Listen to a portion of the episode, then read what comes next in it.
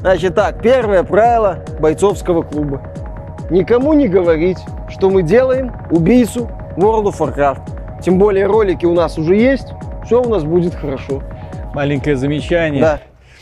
А вы в курсе, что World of Warcraft это не только ролики и скинчики за больные деньги, Ага. да? Значит, второе правило бойцовского клуба. Мы не делаем убийцу World of Warcraft. Ну и слава богу. Пойду дальше скинчики рисовать.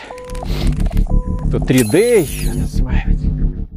Приветствую вас, дорогие друзья. Большое спасибо, что подключились. И, наверное, это интервью одно из самых комплексных, интересных и длинных. Во многом из-за того, что его автору есть что рассказать. Он на самом деле ветеран. Он поучаствовал в огромном количестве проектов. Он работал еще с 90-х. И если вам что-то говорят, такие игры, как Вангера, Бойцовский клуб, э, CryEngine, да, он работал в том числе над одним из самых амбициозных проектов в России э, на этом движке. Если вы хотите узнать, каково это продвигать свой собственный проект, каково это работать во фрилансе над играми, которые ты потом узнавал, что это оказывается AAA и издателем выступает Electronic Arts, пожалуйста, подключайтесь, потому что это интервью на самом деле увлекательно.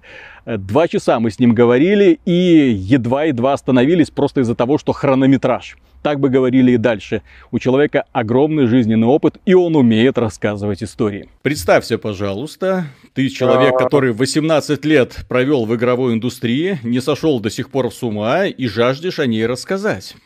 Да, привет, Виталик, меня зовут э, Дмитрий Морозов. А, Я бывший софаундер и технический директор, а, технический арт-директор а, студии Panzar. Вот. И сейчас я как бы софаундер студии Rightsoft Labs. Мгм. А, Ну и также выполняю функции, касающиеся а, технического арт-директинга, ге- геймплея, ну, короче, все вот обвязки игры.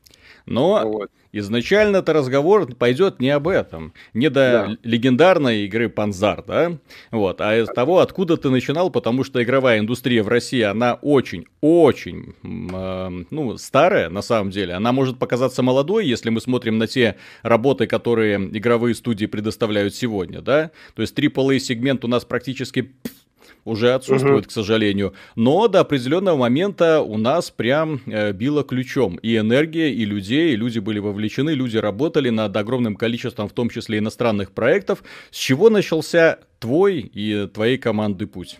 Как вы решили вообще попасть в игровую индустрию и вообще что-то начать делать? Ну, это был такой немножко странный путь, потому что никто из нас, понятное дело, не планировал заниматься играми. Вот. э, Мы были студией, которая делала э, ролики для э, различных компаний. Вот. То есть э, была потребность как бы создавать ролики, потому что игры, которые выходили на тот момент, как бы вся вот это вот ядро вот разработки, оно занималось непосредственно игрой. Вот. И, понятное дело, времени на какое-то вот там рассказывание истории через мультики э, ни у кого не было. Мгм. А все хотели тогда вот типа как World of Warcraft, вот чтобы вот прям вот красиво. Не World of Warcraft этот, Warcraft 3, Мгм. а как третий Warcraft, чтобы все красиво, оформлено было, там с озвучкой, там с героями, там и так О, далее. да, да, да, да, да. Вот, и, собственно, тогда вот пришло такое вот э, понимание, что надо как-то это, так сказать, взять в свои руки, потому что э, графикой нравилось заниматься, и нравилось заниматься именно вот с точки зрения такого вот, э, ну, не кинопродакшена, потому что это все-таки это мультики больше. Мгм. Вот, то есть там сюжет идет, там сценарий описывается какой-то, там э, вот, придумываются персонажи заново, потому что часто у разработчиков просто не было как бы даже представления, а как они выглядят. Вот, и, собственно, начали мы с того, что вот делали такие ролики, и, ну, время тяжелое было, понятно. А для, для каких игр вы делали ролики? а, там были много э, разных заказчиков. Они, конечно, все поступали в основном через 1С, потому что, если ты помнишь, на тот момент 1С, они Да. таким Мгм. были крупным издательством, они со многими студиями сотрудничали.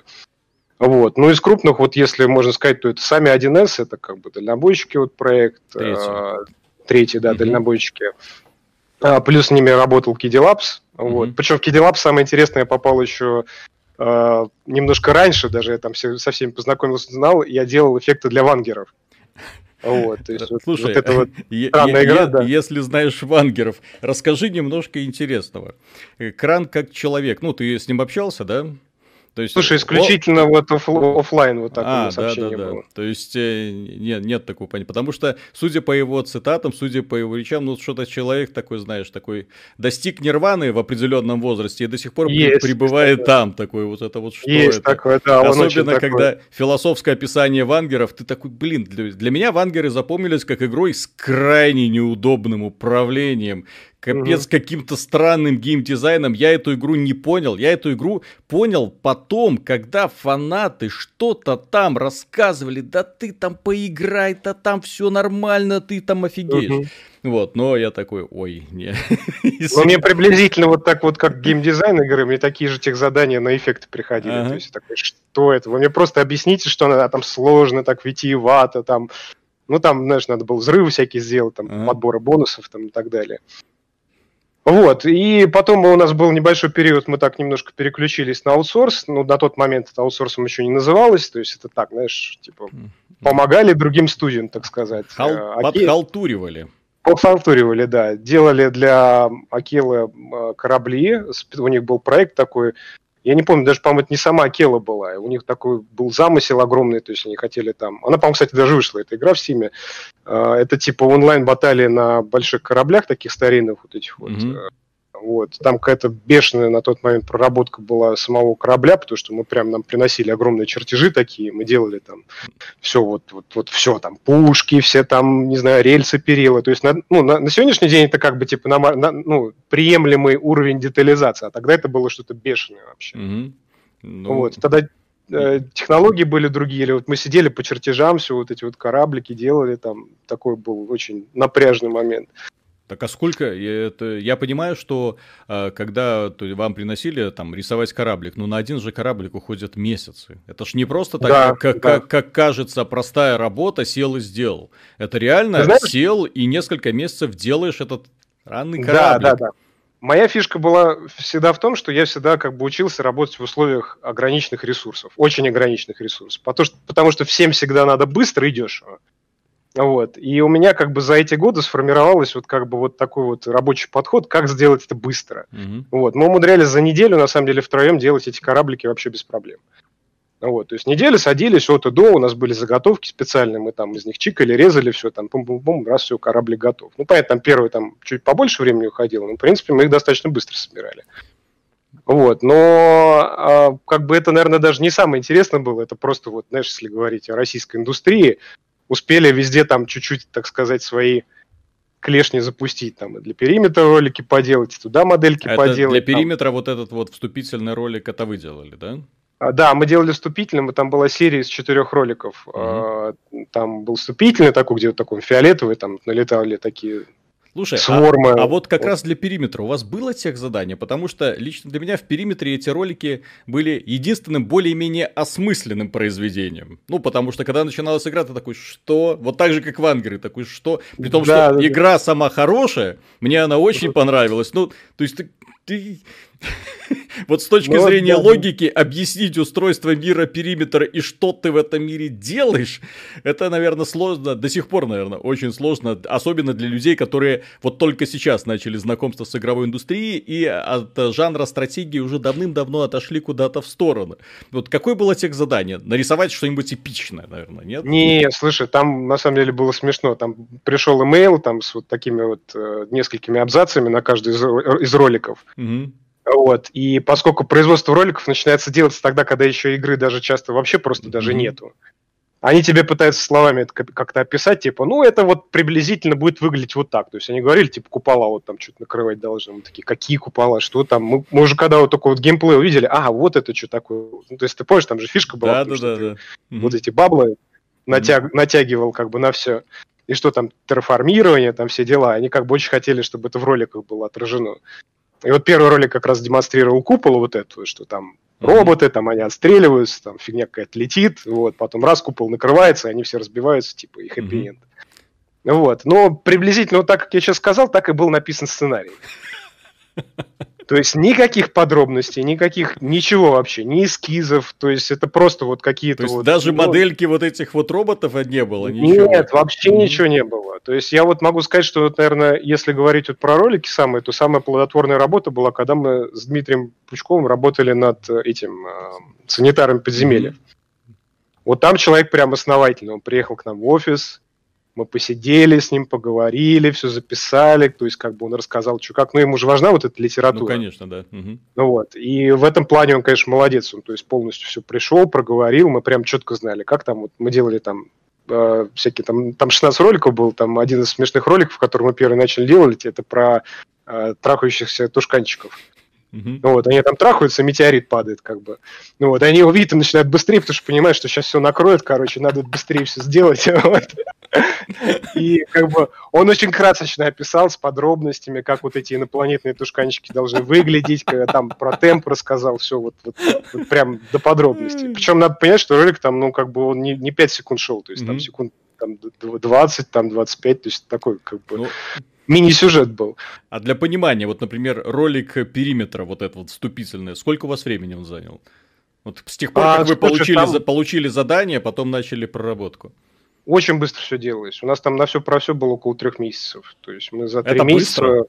Это Да, быстро, это быстро. считается. Это быстро, да. Ну, Но это для троих. То есть Мгм. это на троих человек работа. Ну, это очень быстро. То есть тебе Мгм. надо все модели сделать, э, Мгм. сделать синематик, сделать все затекстурить. По- Там, там же рендер, он долгий. То есть Мгм. это не так, как сейчас там в Unreal загрузил, раз все получил. А это надо поставить, там с утра прийти, понять, что фигня получилась, переставить, там ну, то Мгм. есть это, это очень такой длительный процесс был. Там даже время сжиралось не, даже не на ручную работу, а просто чтобы это все рассчитать. Мгм.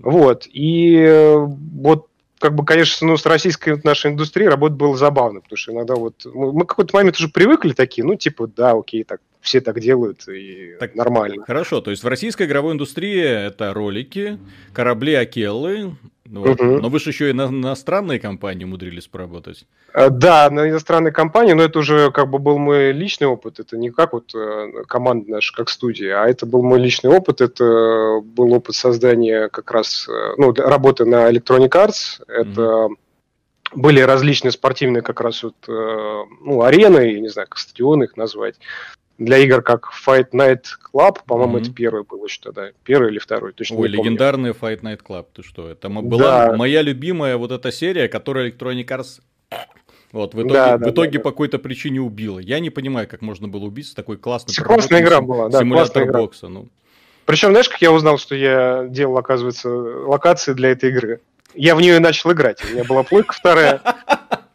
Я купил и такой, блин, а это ж я делал. То есть, представляешь, то есть я сижу такой, как бы, «Бы- это ж моя локация, это как такое может быть вообще? так, тогда интересен другой вопрос. Каким образом происходит вот такая вот раздача заданий? То есть, как, то есть с тобой связался человек, который сказал, Да, слушай, тут проект на Electronic Arts, нарисуй, пожалуйста, боксерский ринг. И ты такой, ну окей. Не вдаваясь в это- подробности, для чего, для кого, что.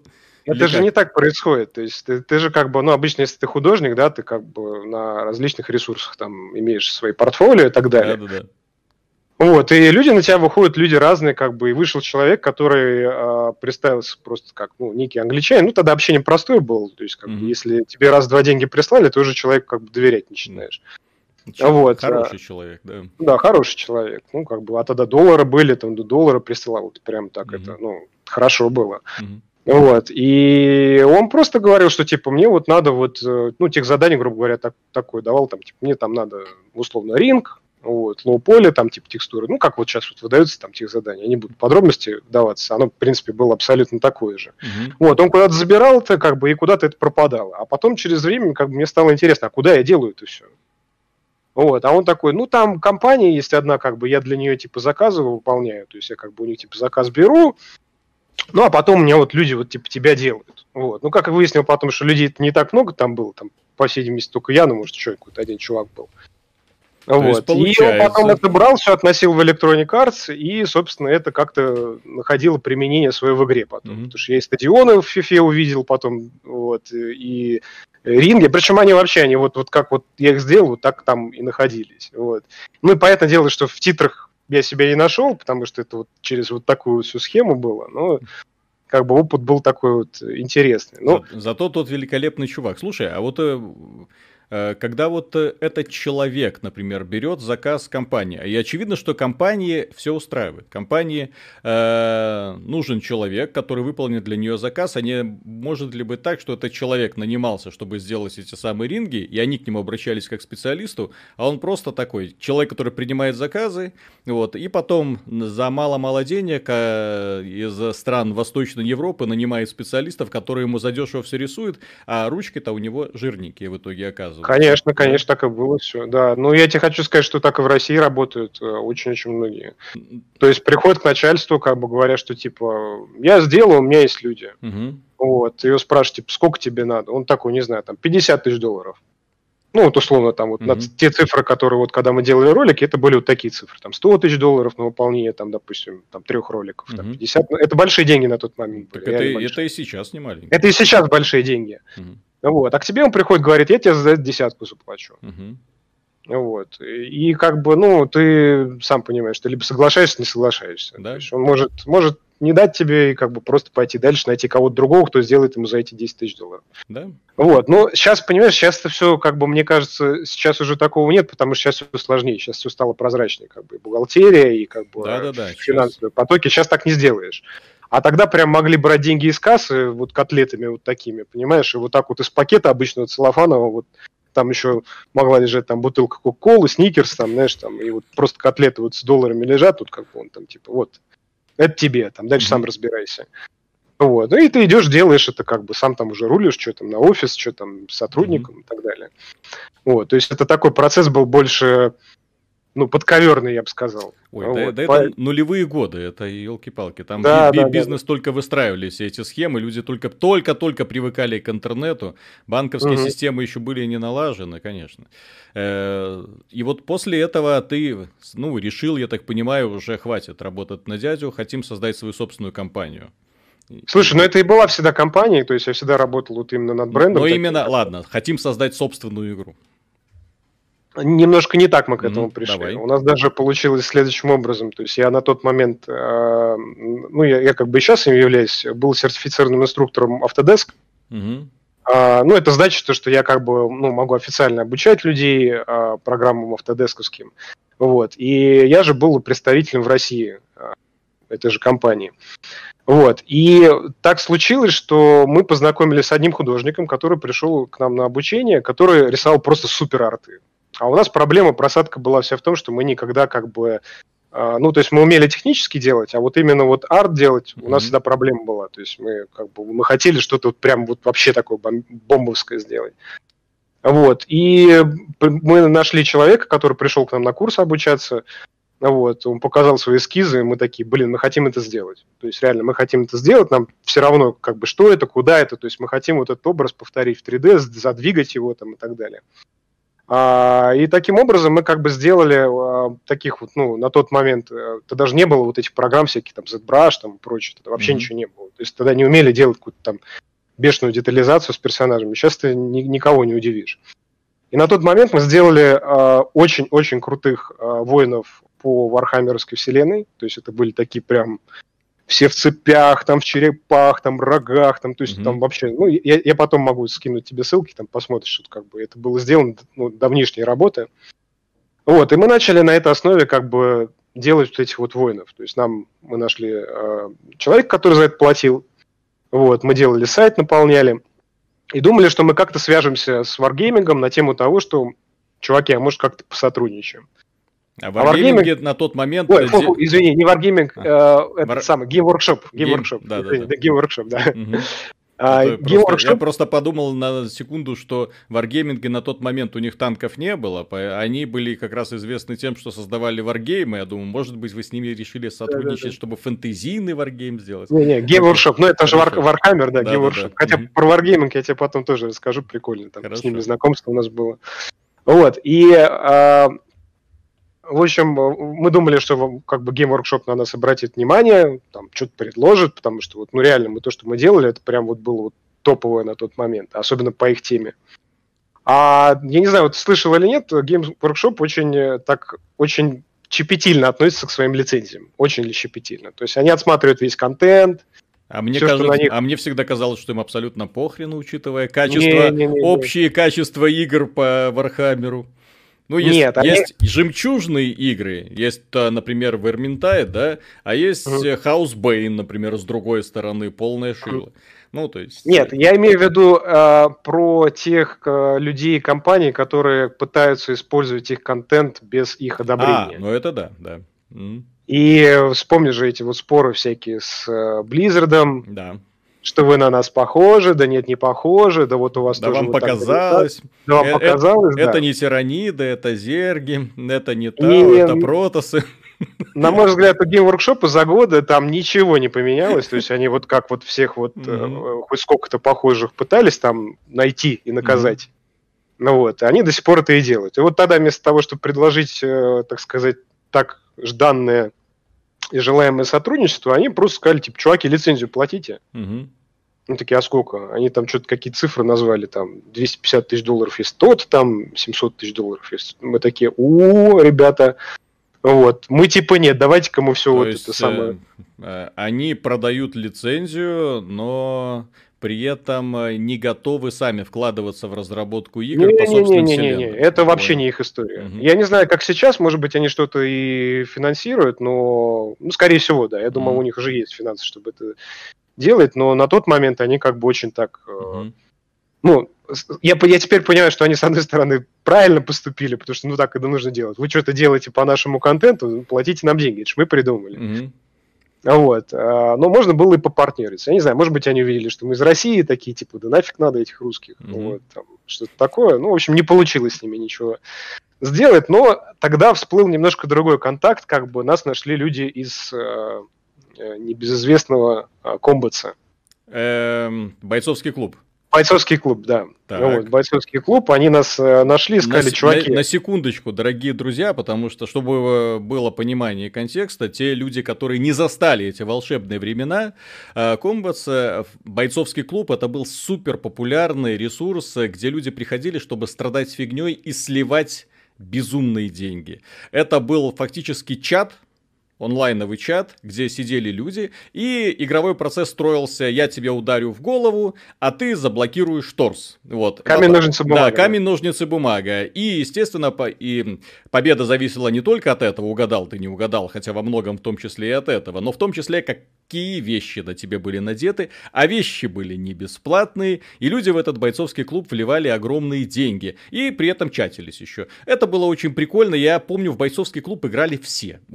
Все мои друзья играли в бойцовский клуб, я играл в бойцовский клуб, а, там были а, определенные уже касты неприкасаемых, которые туда задонатили тысячи долларов, наверное, если не десятки тысяч для того, чтобы быть самыми десятки. крутыми... Пала... Десятки, да. Да, десятки для того, чтобы быть самыми крутыми паладинами. В общем, это был тот самый ресурс, который, ну, когда ты смотрел на эту игру, когда ты понимал, какими деньгами оперируют сами разработчики, честно говоря, я представлял, что бойцовский клуб, ну, в моем понимании, человека молодого нулевых годов, что эти ребята, ну, блин, у них, наверное, свой собственный небоскреб уже точно есть. И вот когда ты с ними познакомился, познакомился, как выглядел их офис на самом деле? Когда мы познакомились с, э, с Комбатсом, мы на самом деле не знали, кто это. То есть это как бы... Ну, я слышал игру, про игру «Бойцовский клуб», да, там «Бойцовский клуб» какой-то.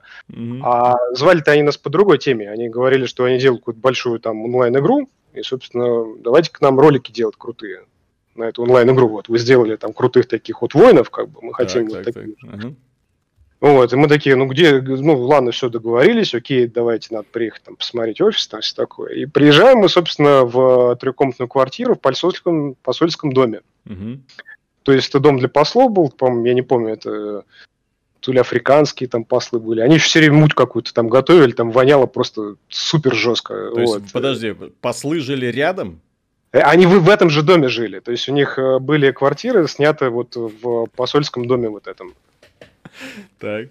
Э, и, собственно, вся студия, которая вот э, была вот, э, которая вот это все, так сказать, обслуживала, mm-hmm. там на самом деле не так много людей было. То есть непосредственно проектом занималось быть, может быть, там, ну, от 15 там, до 20 человек. Вот, они сидели в другой квартире, то есть было две квартиры, одна, которая занималась проектом будущего, который должен покорить весь мир там и так далее. Ну, а... небольшие спойлеры не покорил. Э, не покорил, да. вот. А второе, это как бы, собственно, непосредственно те, кто поддерживали текущую игру. Она же очень сильно разрослась там за... Как бы это изначально то, что мы говорим с тобой, это был чатик и вот mm-hmm. этот камень, ножницы, бумаги. А потом там появились доспехи, всякие да, там да, да.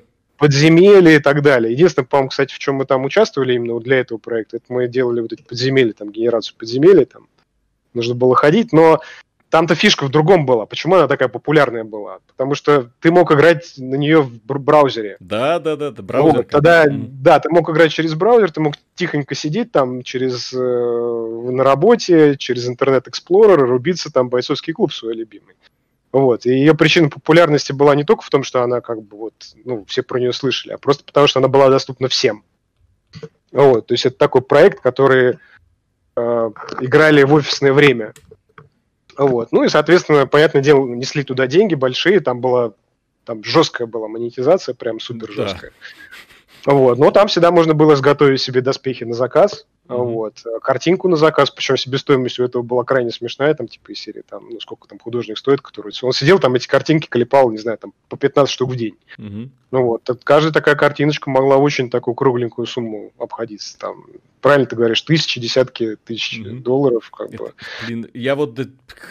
Не, я понимаю эндорфины, которые вырабатываются у людей, которые имеют нечто, чего нет у других. Я понимаю угу. вот их наслаждение, когда он заходит в чат, и все такие, о боже мой, боже мой. Ну, угу. наконец-то великий солнцелики зашел, вот эти кланы, которые там создавались. Ну, блин, чпек, блин. Это, да, да, это да, даже да. не сексуальная вайфу, как в ну... как корейских этих самых мобилках сегодня. Это точно. Но для меня, честно сказать, тогда открылась обратная сторона а, как бы игровой индустрии, потому что я до этого был знаком с проектами, которые вот чисто вот buy to play, там, mm-hmm. и ну, купил коробку и наслаждаешься. Вот. По подписке тогда было, конечно, там пошли всякие вот эти табулы расы, там, mm-hmm. World of Warcraft, там, и так далее. Ну, там их много было. Ultima Online. Да-да-да, все хотели убить вот. World of Warcraft, да. Да, да, да. Я причем как бы я сам по себе очень много играю, до сих пор вот как бы не знаю, когда это прекратится, может быть никогда. Mm-hmm. вот обожаю игры и ну помимо разработки вот очень много вот этого всего ну, по, по возможности времени, так сказать, потребляю. И тогда для меня это было вообще удивлением, то есть вот как так, такой проект с такой вот э, с таким оформлением, как бы такие деньги, как бы mm-hmm. это вообще было что-то там что-то очень безумное для меня. А потом как бы ну я начал понимать, то есть что какие люди в это играют, э, что они вообще хотят от этого, почему они такие деньги тратят. То есть это как бы ну Удивительно, но просто вот, вот а то, что вы рассказываете людях, людям на, на своих как бы вот, ну, стримах и э, обзорах, да, э, как бы это та вот обратная сторона, которую они не знают, не понимают, то есть mm-hmm. вот, как бы как это устроено. Вот я тогда тоже это увидел, такой, блин, так оно вот оказывается, как все работает там, и вот оно как все Я устроено. Думаю, но... если, если бы люди, которые покупали вот эти шикарные доспехи, видели как процесс их создания, они бы, наверное... Они, мало того, хочу сказать, они приезжали. А, еще... Они даже приезжали, приезжали с охраной. А, то есть там были иногда кортежи такие, которые вот приезжали вот заказывать mm-hmm. что-то там. Mm-hmm. Вот. Но я думаю, я могу спокойно уже об этом говорить, потому что да, уже да, много да. времени прошло. Вот. Да, даже было и такое. Вот, но чтобы ты понимал, как мы отдыхали, мы там вот могли там по поехать, допустим, на целый день там на стрельбище, допустим, mm-hmm. там не знаю, там, пострелять, по, пожарить шашлыков, причем пострелять всего, что только можно было. Mm-hmm. Вот, это и там базуки, и там пулеметы, и СВД, там, и все-все-все подряд, причем в неограниченном количестве. Вот. А, ну, как бы понятно, и работали хорошо, и отдыхали хорошо, и на тот момент там и кормили нас, что было вообще нестандартно. У нас Слушай, а, студия... как, а как вы все помещались вот в этой трехкомнатных хатках? А нас не так много было. Mm-hmm. Вот. Нас было, на самом деле, мы пришли, нас было, наверное, где-то человек 8. Mm-hmm. Вот. Э, мы начали делать ролики, и потом просто задались вопросом, типа, а где игра-то сама? Вы игру-то покажите. Они такие, а вот у нас вот тут что-то вот, вот ландшафт мы сгенерировали. Мы такие, вы что, обалдели, что ли? Это не игра. Mm-hmm. Они такие, ну как так, ну тут по нему же бегать можно. Я говорю, вы нам тут Warcraft показываете и как бы говорите, что вот у нас ландшафт есть. Вы что, ну, mm-hmm. а мы еще воду сделали, вот видите, в ней отражается ландшафт. Mm-hmm. Вот, мы такие прифигели, такие, не, ребят, давайте как-то надо это, надо все-таки игрой заниматься, давайте мы начнем в это подключаться, то, что мы тоже умеем, вот, и, и начали заниматься самой игрой. И тогда коллектив начал разрастаться. То есть мы нашли отдельный человек, который там анимацией занимается, отдельный человек, который эффектами занимается, текстурщиков, художников. У нас даже была самая большая комната оборудована под мокап. Но поскольку Уже- чуваки как бы не знали, том- что мокап... Уже в то А? время был мокап и у вас? Да, в то время он там за безумные деньги был куплен. А, но они тогда просто... Причем он не оптический, вот как сейчас часто используют, а какой-то там на каких-то там... Ну, то ли он какой-то магнитный был, то ли еще, я не знаю, какая-то старая технология. Вот. И фишка вся в том, что им не сказали, что в бетонном доме как бы нельзя такую фигню ставить, потому что там поле искривляется, как бы, ну, вот Ага. это все, вот, которое ловит датчики. И там, когда персонаж из одного угла э, комнаты в другой переходил, он по высоте менялся как бы размерами. Ну, представляешь, какого качества макап был, там вообще ужас просто. Там. Но дорогой. Но дорогой, но да. дорогой, То есть там только в середине можно было стоять, там руками что-то делать, там и... э, Ну, ужас, короче. На самом деле там макап, макап ужасный был. И вот были вот такие вот грандиозные планы, вот сделать Мгм. вот этот вот э, такой проектище, который вот, вот русский э, World of Warcraft. Но самое интересное, что людей, вот, которые действительно понимали э, весь вообще, весь подход, ну, ведь на самом деле очень долгое время Blizzard это были вот, э, была то компания, которая вначале геймдизайн, Мгм. а потом все остальное. Да-да-да, конечно. Вот, то есть вот геймдизайн и все. А мы тогда это не очень понимали. То есть у нас было представление такое, ну мы типа свою часть делаем, Мгм. а вот, а вы там типа придумайте. Оно То так не работает. Мы на нарисовали ролик, кто-то сделал Да. ландшафт, а где Да. игра? Кто занимается игрой? Ну. Мгм. остальное скопируем у Blizzard, да? Да, да, да, типа Мгм. того. И оно так не работает. То есть хороший проект, ведь на самом деле, это когда все вот, э, это коллаборация различных отделов. То есть когда все хорошо отработали, когда программисты там учли по желанию художников, когда художники учли по желанию программистов и геймдизайнеров, когда геймдизайнеры тоже всех учли, и когда и звуковые дизайнеры тоже, и маркетинг правильно сделан. То есть когда все вот эти составляющие, а, так сказать, в едином экстазе с- Мгм. сливаются, тогда получается хорошая игра. И то не всегда в последнее время. Вот. И э, тогда это все было просто вот, ну, разболтано, так вот, э, как бы не было такого вот главенствующего, что вот, типа, вот геймдизайн, потом все остальное, то есть, э, ну, знаешь, допустим, вот вы часто говорите, вот, к- там, вот в игре плохое управление, а я уже чисто вот с э, профессиональной точки зрения, ну, это, знаешь, как уже такая профдеформация, я понимаю, о чем вы говорите.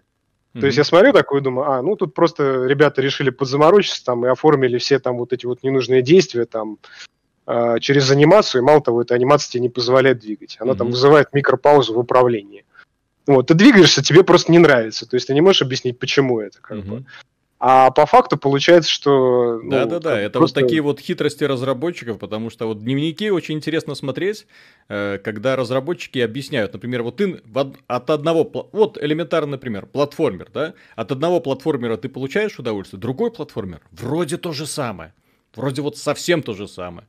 А вот тебя не прет. И вот ты понять не можешь, почему тебя не прет. А вот потому что здесь есть маленькая хитрость. Здесь вот есть невидимый блок, на Да, который да, да. персонаж, если что, опирается и не сваливается в пропасть. А здесь невидимого блока, блока нет. И персонажик падает. Тебе это бесит, блин. Мгм. Вот. То есть вот есть очень-очень мало, казалось бы, пиксельные всякие вот игрушечки до сих пор, э, какие тайны скрываются. Вот, и вы, я так понимаю, решили после этого дела, когда увидели, что проект уперся в стену, сделать свой собственный.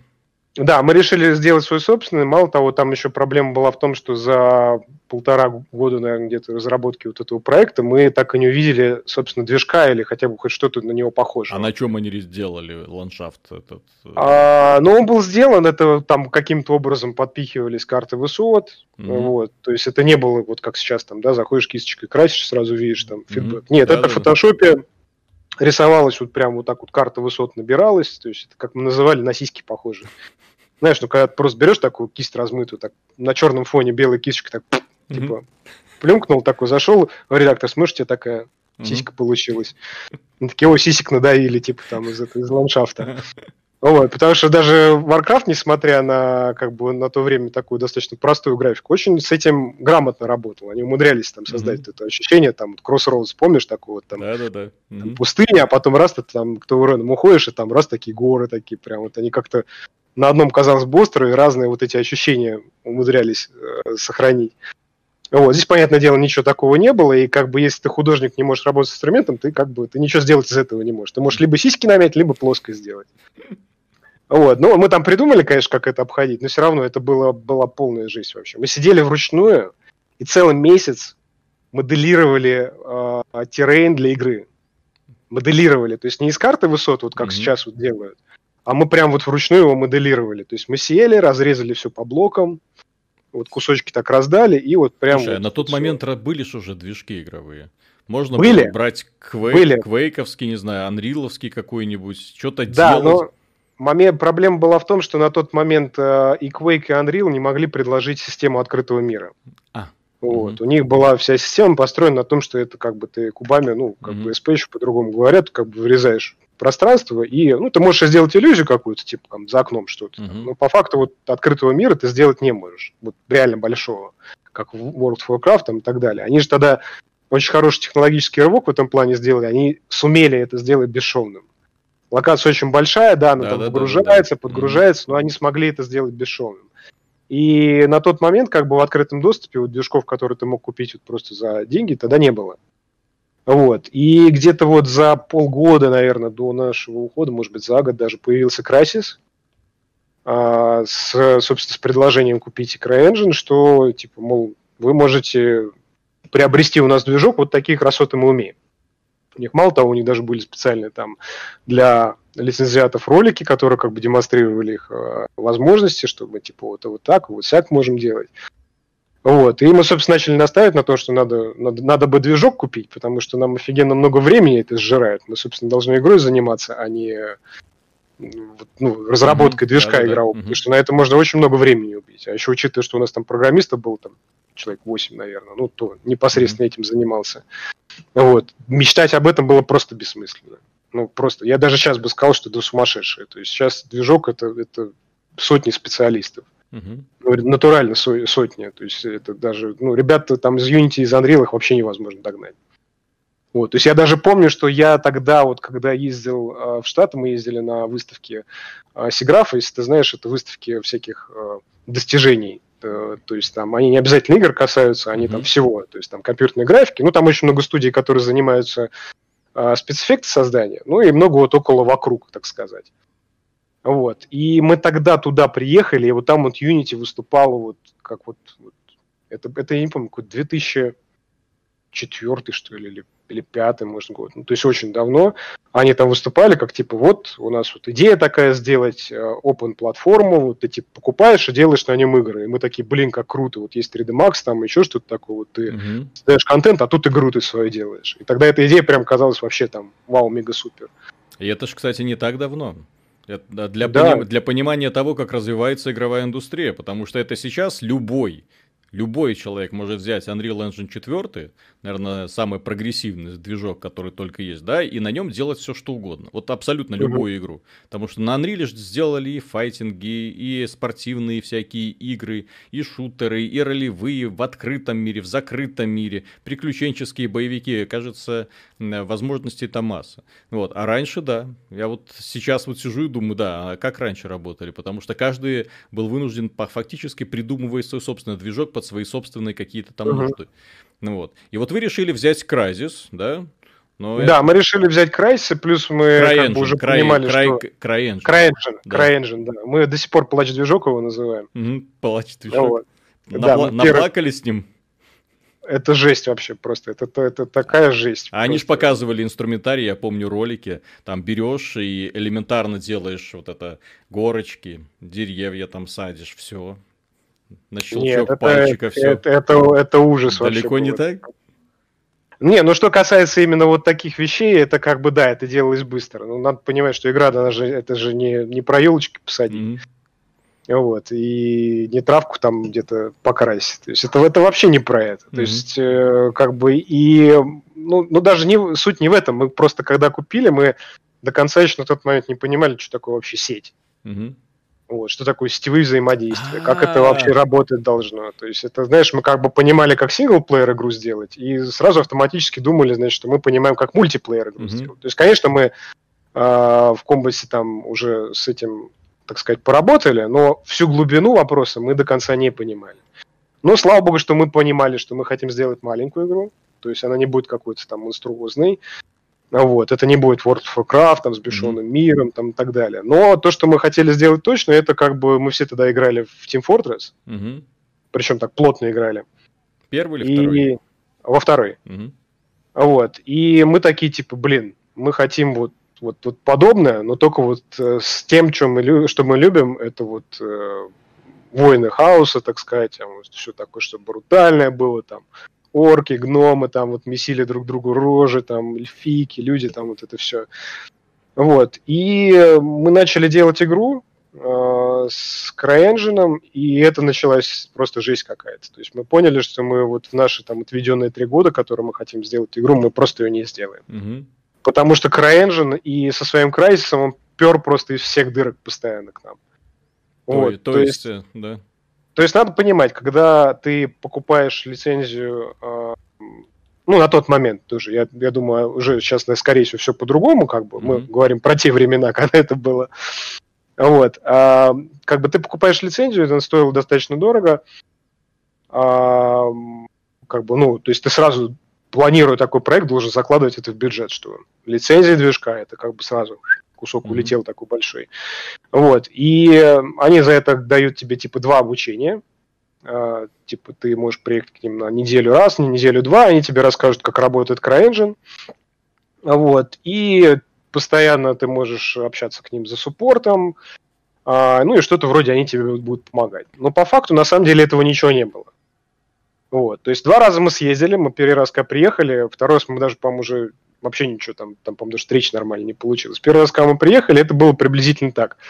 А, приходит чувак к нам, такой говорит, так, я, короче, специалист по спецэффектам, я буду рассказывать, как работать спецэффекты. Мы такие говорим, не-не-не, подождите, мы делаем онлайн-игру, нам нужно про сеть узнать, нам нужно узнать, как устроена у вас сеть. Он такой, ну, я человек по спецэффектам, я, наверное, не могу вам помочь, я пойду узнаю кого-то, кто может пом- вам помочь. Уходит. Вы сидите там в этой переговорке, уходит, приходит, приводит другого чувака. А, здравствуйте, я комьюнити-менеджер. А вы сказали, что вам нужен человек по сети? Мы такие, да, да, нам нужен человек по сети, мы хотим узнать про вашу сеть. А, ладно, хорошо, уходит. А, приходит другой человек. А, здрасте, из тестерского отдела. Вы что-то хотели узнать про сеть? А, мы такие, да, как бы хотели узнать, как она у вас устроена. Ой, ну вы знаете, ну как бы, ну да, у нас есть сервер, есть клиент, они как-то общаются между друг другом. Мы такие, подождите, вы не поняли, мы хотим узнать про как вы это написали, как нам с этим работать, потому что там вообще ничего не понятно. Мгм. Там, там, там код открываешь, там просто, просто жесть вообще, там просто что-то там по-русски написано, там что-то там вообще там, ну как бы там писали разные люди, там просто Мгм. такой бардак как бы. То есть каждый раз, когда я просил программистов там сделать что-то там с физикой, мне всегда сразу от- отвечали категорически нет, в физику мы не полезем. Мгм. Ну вот, потому что физику писал такой чувак, он такой был очень такой очень странный, мы его сразу окрестили эльфом, Мгм. крайнжиновским, из России чувак, там, кстати, много русских э, в крайнжине сидело на тот момент. Вот, э, он такой был вечно летающий в облаках, э, такой, говорил так пространно очень, так, такой передвигался, так левитирующий слегка. Вот, вот он писал физику, и у него, короче, ну, если ты там чуть-чуть про код слышал, да, ну, как бы у кода есть нек- нек- некие, как бы, ну, правила того, как он пишется, да, Мгм. Да. ну, ну даже хотя, хотя бы возьмем просто банальное правило, как там переменные писать. Ну, чтобы тебе было понятно, ты нормально мог в ней разбираться. А он мог просто там написать А плюс Б равно С и там, э, не знаю, поделить на XED там 3 какие-то. Да, а ты Ну, не знаю, догадываешься, что-то что, такое. что из них А А, ты что из догадываешься, а что это такое вообще? Да, что это такое? Ты не понимаешь просто. И вот так так вся, вся физика была там написана. Мгм. Ну, то есть туда лезть было вообще просто, это просто невозможно. Вот, и, в общем, каждый раз, когда нам требовалась помощь какая-то, мы понимали, что вот мы натыкаемся на такую проблему, что просто все сливаются, как бы, никто помочь по факту не может. Вот, и, как говорится, ну, ты купил, и мучайся с этим сам. Страдай, да. Да, а нам-то игру надо делать. То есть у нас-то, ну, процесс-то идет. Вот. Ну и, в общем-то, мы ее как бы, мы ее где-то через три года сделали. э, Сделали тогда на тот момент, по-моему, ФГТ-тест. Очень успешно он у нас прошел. Ну вот, мы участвовали во всех этих игромирах, там, ивентах, там, и так далее. То есть мы стояли там на игромире прямо рядом с э, World of Tanks. У нас тоже Мгм. такой ог- огромнейший был там просто стенд. А вот. То есть, несмотря ни на что, вы все-таки сумели победить CryEngine. Да, мы сумели. То есть мы Мгм. сумели, и прямо это был тяжелый бой, там, потому что, говорю, э, вот сейчас движок ты скачиваешь, вот что такое Unreal, да, ты скачиваешь, и тебя сразу спрашивают, там, какой шаблон, да, что ты будешь делать, там, мобильную игру, там, не знаю, там, архитектурный проект, там, и так далее. Ты тыкнул шаблон, у тебя раз, там, все подгрузил, все пустенько, чистенько, и раз ты начинаешь накидывать уже туда. А когда CryEngine тогда присылал тебе движок, это был, в общем-то, ну, это был Crysis. То есть ты когда нажимаешь скомпилировать, ты получаешь Crysis. Вот. И вот чтобы от этого кризиса избавиться, mm-hmm. э, требуется очень много времени. Мы вот на протяжении там э, нескольких лет видели нанокостюм вот этот mm-hmm. вот, э, который от первого лица виден, и мы не могли никак его вырезать вообще. Мы просто уже, мы уже, казалось бы, удалили все модели, уже все уже поудаляли, он все равно где-то да появлялся. У них он как-то там к камере странно был привязан. Иногда можно было там, когда ты смотришь на игру там куда-нибудь в небо, там мог висеть огромный такой нанокостюм, такой вот в этой позе стандартной, замоделенный. Вот, мы такие, да ешкин кот, откуда он опять-то берется там? Или мы долго не могли отключить вот эти вот а, от нанокостюма вот эти вот там максимум брони, максимум там всего вот это, мы просто задолбались. Мы там, блин, да лезет и лезет. Вот просто mm-hmm. вот раз в наш интерфейс уже все нарисовываем, раз кружочек появляется там вот этот mm-hmm. вот, ну, выбора там типа возможности твоего костюма. Ну вот, то есть мы очень долго это все вырезали, а, да, справились, и мы, по-моему, кстати, на тот момент а, вот, кстати, да, единственное, с чем хорошо помог на тот момент Crytek, это э, контакты с издательствами. Mm-hmm. Мы тогда поняли, что как бы мы на России это еще как бы сможем сами работать, а вот за границу вообще не вариант. Mm-hmm. То есть а настолько почему? не вариант.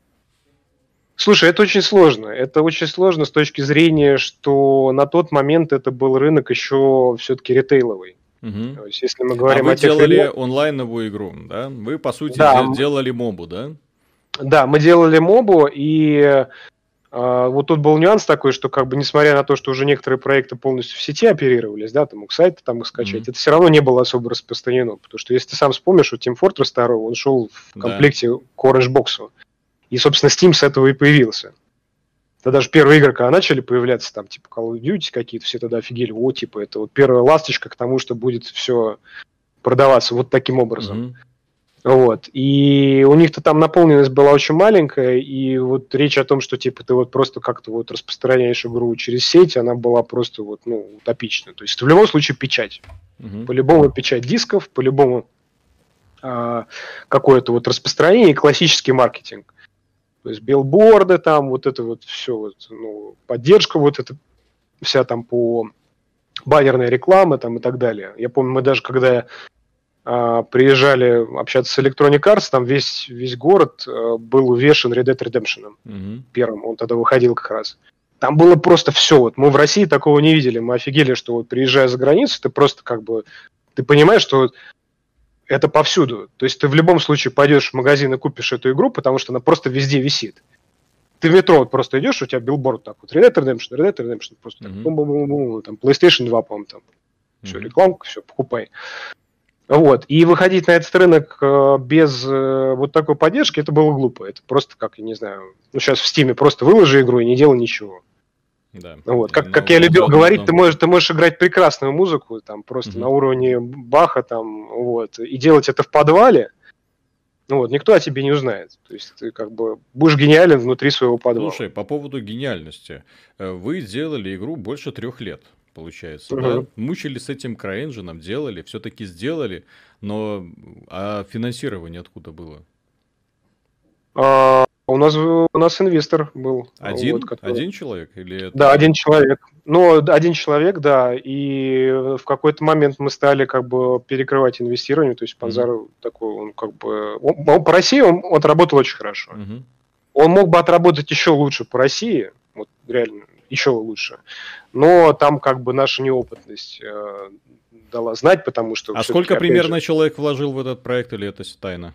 Э, я не могу об этом сказать, Хорошо. да. Это как бы, да. Это... Не, ну сумма Но... исчисляется сотнями или миллионами долларов? Ну, миллионы, естественно, да. Это как бы... Ну, слушай, это не делается, это, это большие проекты, реально. Mm-hmm. То есть мы тут говорим... Понимаешь, мы же когда на тот момент заявлялись, мы заявлялись как... Какой добрый человек. Какой добрый человек. Ну, ты же сам понимаешь, что mm-hmm. если ты выстреливаешь, ты да, получаешь да, намного больше. Конечно. Вот, намного больше. Вот, поэтому тут э, такая, так ну, сказать, ну, игра стоит да. свеч. Инвестирование это да, это такой своего рода тоже азартный вид бизнеса, когда ты да.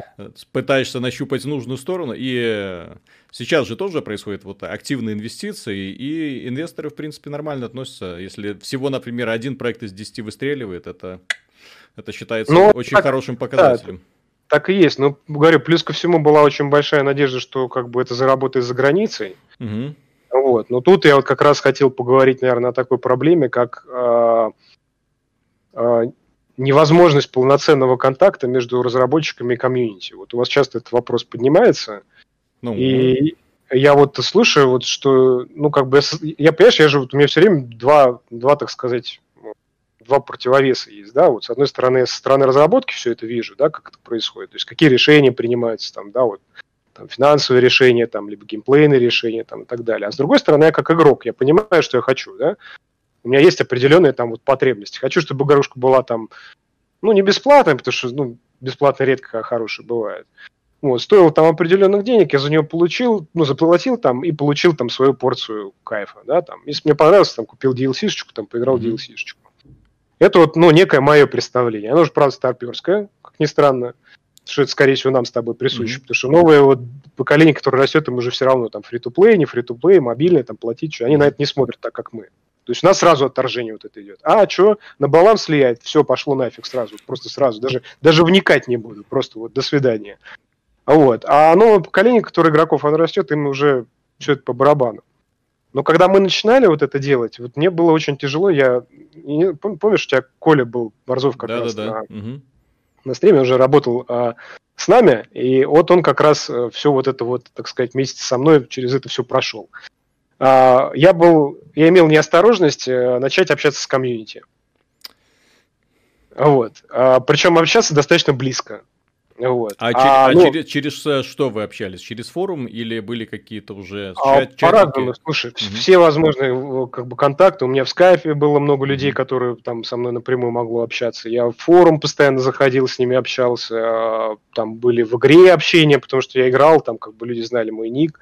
Вот, мы общались с ними посредством стримов, то mm есть мы там часто очень там проводили там по патчам стримы, говорили, что типа как что будет, то есть там как бы, ну, работа велась очень активная. Вот. И делали это мы же, то есть, понимаешь, я же как бы, ну, я из тех людей, кто как бы не руководит, а кто делает сам mm-hmm. непосредственно. То есть, как бы, ну, у меня были, конечно, люди, которые э, делали вместе со мной, э, но я сам очень много произвожу руками, как бы. Я вот между работой вот это, я сижу там анимацию делаю, mm-hmm. такой, так, надо передохнуть, раз нам на форум, кто что видит, а, значит, он нам, нас говном обзывает, так тут он смерти мне желает, там, и вот начинаешь это все читать. И, а, и сразу провал морали идет.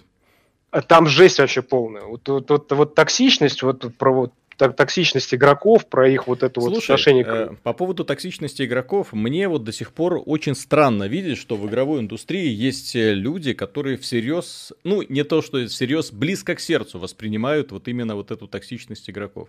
Нужно же понимать, например, ты же сам игрок, да?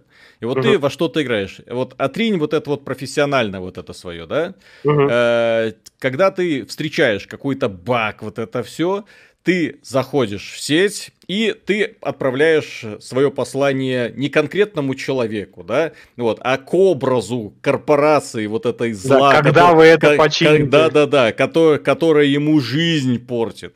Ну вот, поэтому здесь э, гораздо спокойнее нужно относиться. Наоборот, вот брать, ага, что там людям не нравится, так, вот эта проблема, вот эта проблема, вот это. Спокойненько выписать на бумажку и потом сказать спасибо за ваш комментарий, обязательно прислушаемся, выполним, сделаем. Работаем над этим.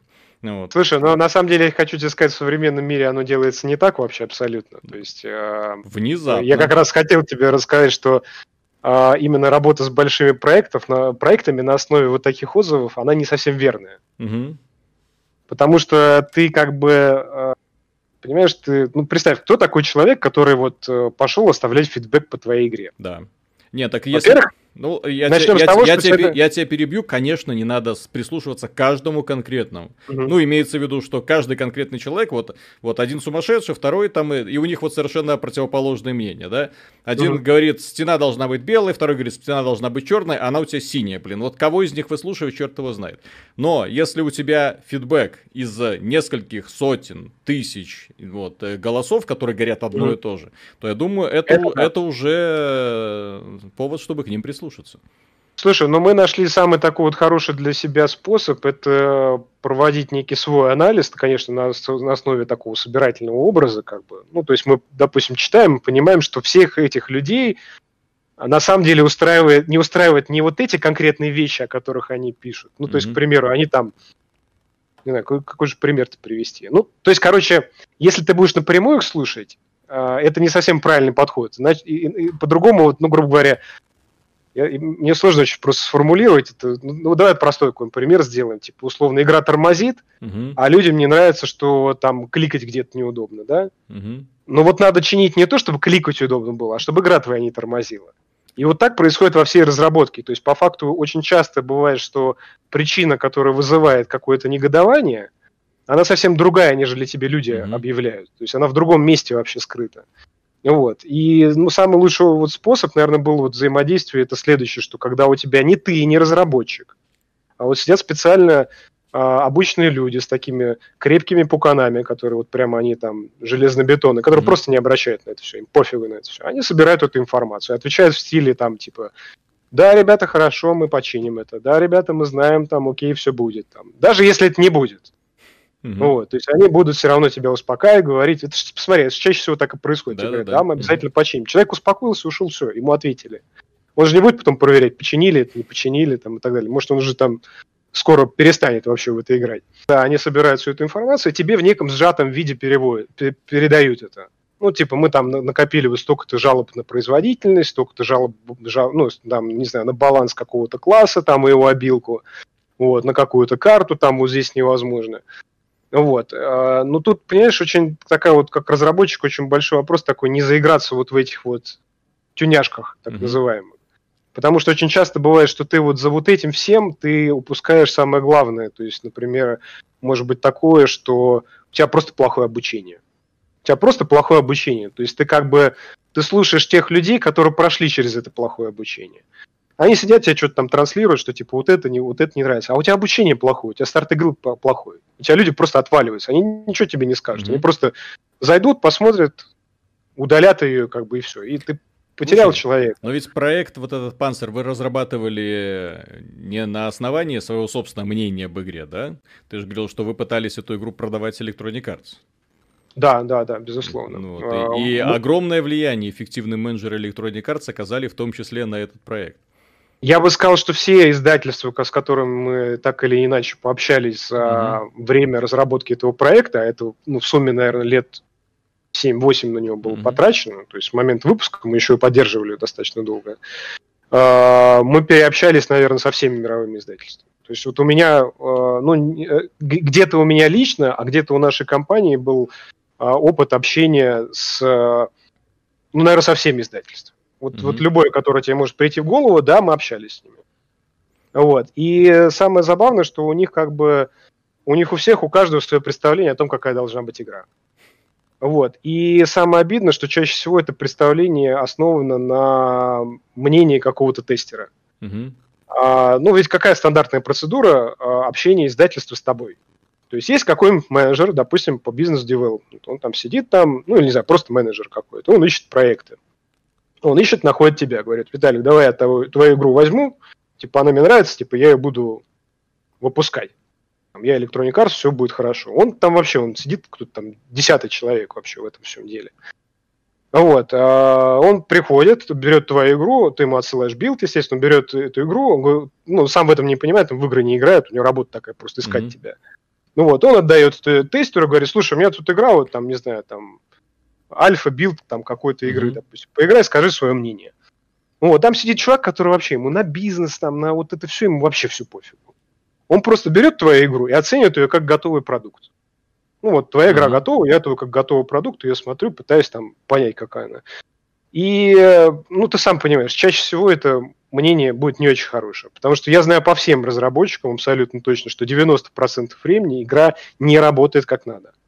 Она не работает, она где-то что-то отваливается, где-то что-то там не работает, где-то да. что-то вообще какая-то заглушка вставлена.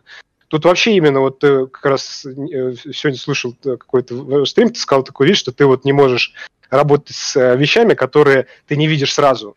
Да-да-да. Угу. А вот разработка игр это как раз и есть обратное, вот противоположное. Это научиться видеть в квадратиках, в шариках финал. Угу. И это тяжело делать всем. То есть вот все, кто у тебя участвует в разработке, даже если они говорят, что они понимают, что это вот мы делаем прототип, что это вот сейчас вот мы просто хотим оценить, они все равно будут выносить критику. Вот. И эта критика будет основана на том, что это не доделано на самом деле. То есть это не сделано как надо, потому что очень часто бывают многие вещи, когда ты их не доделаешь до конца, ну, то есть делаешь обилку какую-то, да, у тебя нет анимации, нет эффекта, нету звука, ты не понимаешь, что она делает. То есть, ну, наверное, она хорошая, как ее оценить? Вот. И когда ты уже начинаешь вот эти все моменты прорабатывать, она вдруг раз угу, и становится классной. Да? Угу. И всем нравится, типа. И все, может быть, даже ей пользуются просто потому, что эффект прикольный. Вот угу. Просто вот там звук и эффект, вот анимация эффекта, вот прям ох и, и хорошо.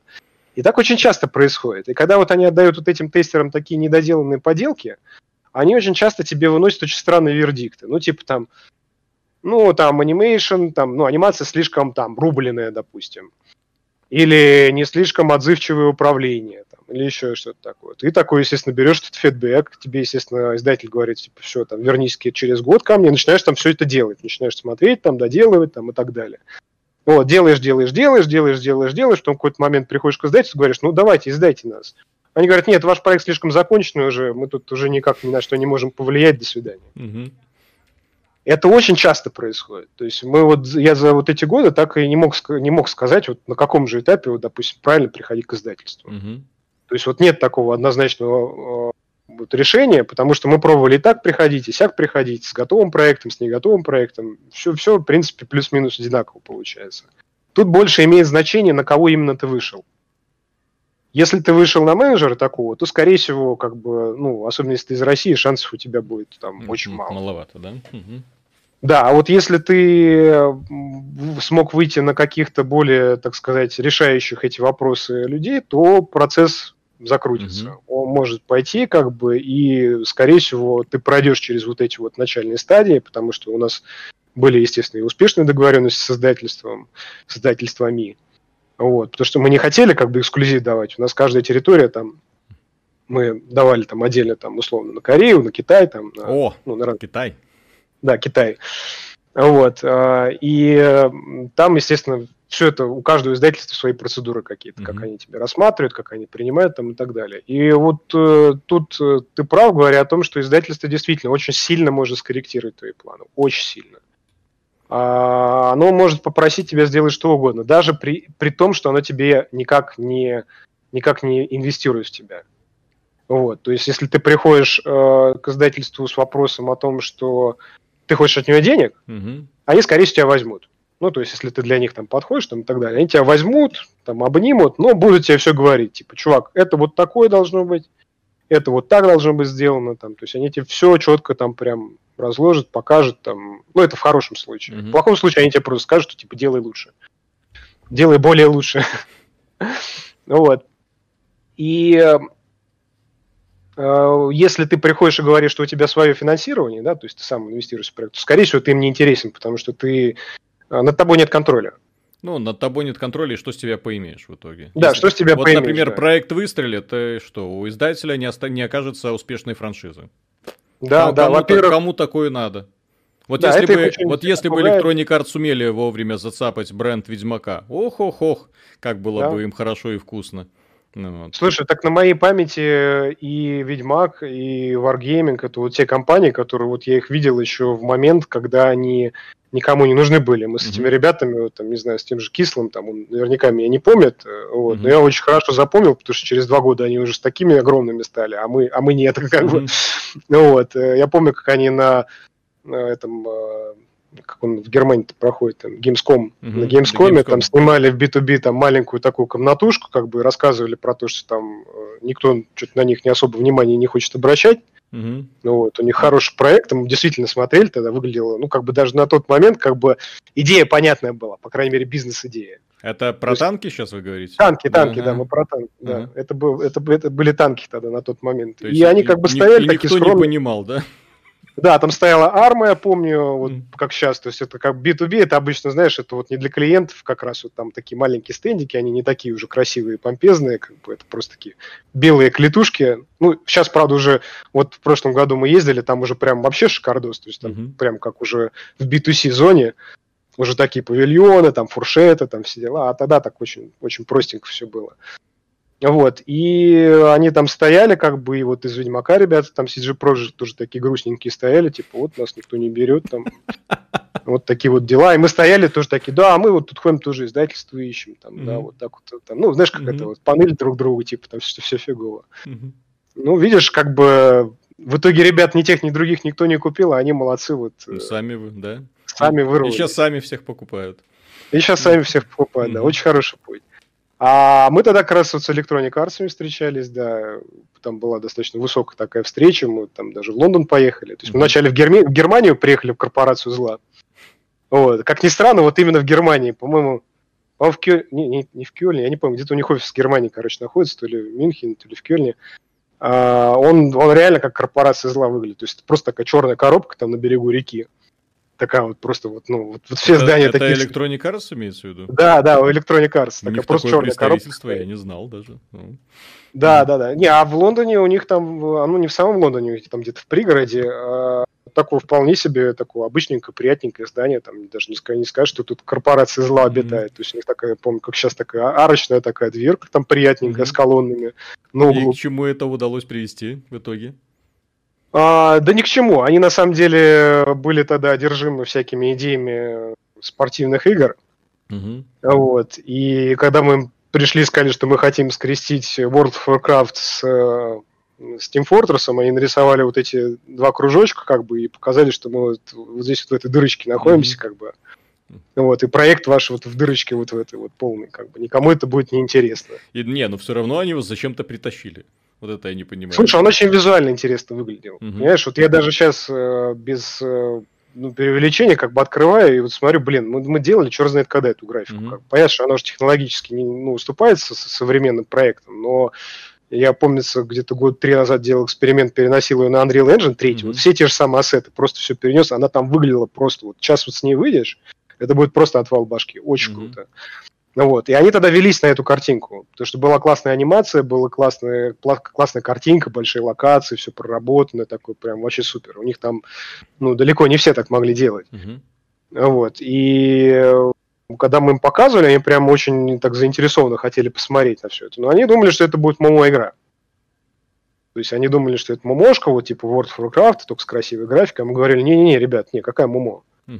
MMO это надо ходить, там что-то там, а мы хотим там морды бить друг друга, чтобы постоянно вот там эти, другие там пушки поставить, мины, магия, там всех заморозил, там, ну, то есть как, как вот варкрафтовские арены.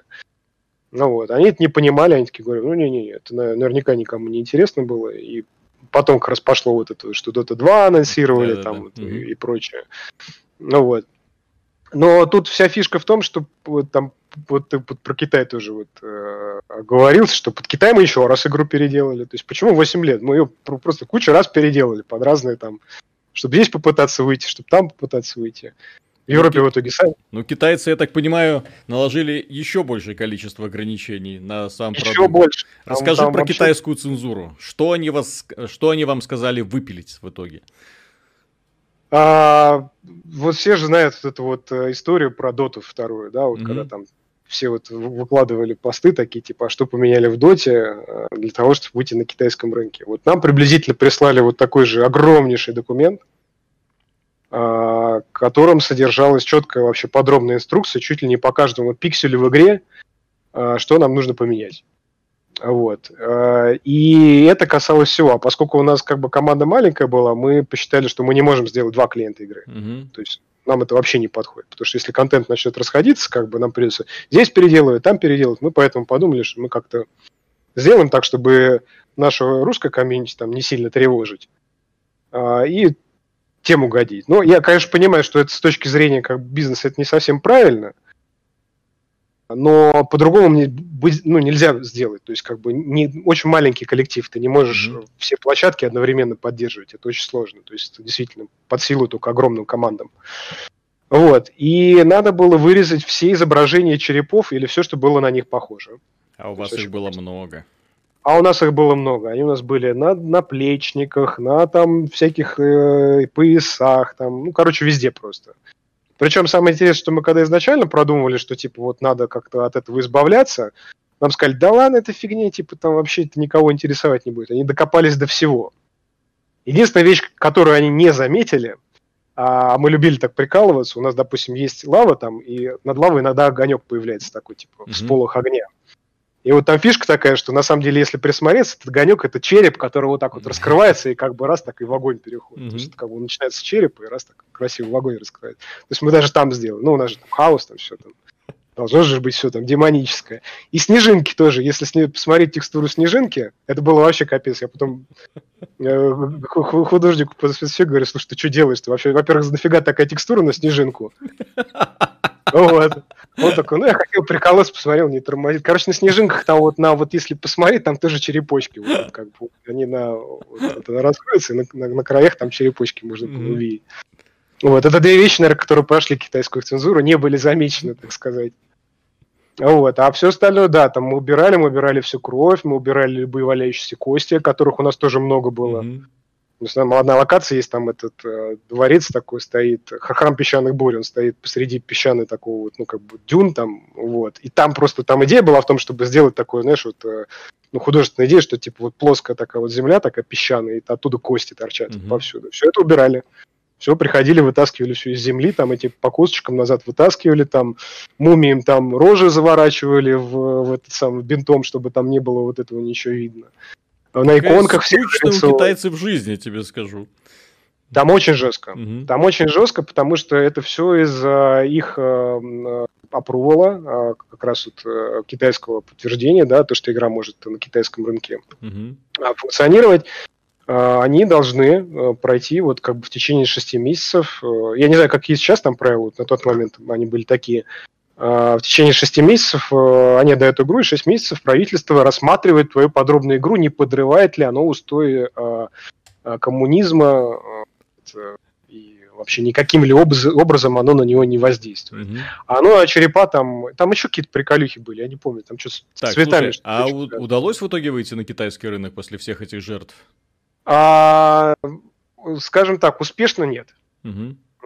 Э, успешно нет, потому что там э, мы подпис... ну, мы пытались работать с Perfect World, вот. Э, мы шли на пару вместе с Дотой второй, угу. вот. И мы попали неудачно такой момент, когда там началась вся вот эта вот такая турбуленция с дотой, там угу. у них очень сильно облажался человек, который занимался организацией турниров, он же по совместительству был тот, кто вообще занимается выпуском валевского продукта Dota 2 на рынке, угу. а он вообще его взяли просто, это стример.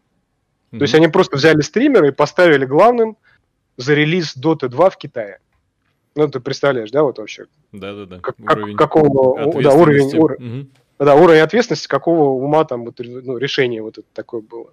Ну, естественно, все, что там мог заруинить, зарунил, а они в какой-то момент решили, типа, не вообще, все это нафиг сворачиваем.